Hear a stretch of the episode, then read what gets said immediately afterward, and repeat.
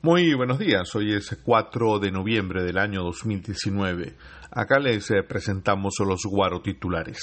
Comenzamos con el impulso. Juan Guaidó agradece al presidente del Salvador, Nayib Bukele, por el despaldarazo de ese país a la democracia en Venezuela. El gobierno salvadoreño reconoció a Juan Guaidó como presidente interino de Venezuela. En respuesta, al régimen de Nicolás Maduro expulsa a personal diplomático del Salvador. Esto también lo vemos en el impulso.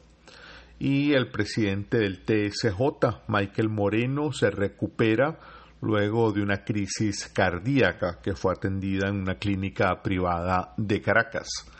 En el Nacional, por su parte, también reseñan la crisis diplomática entre Venezuela y El Salvador cada vez más profesionales venezolanos eligen vivir en Argentina. Es otro, titular en el Nacional.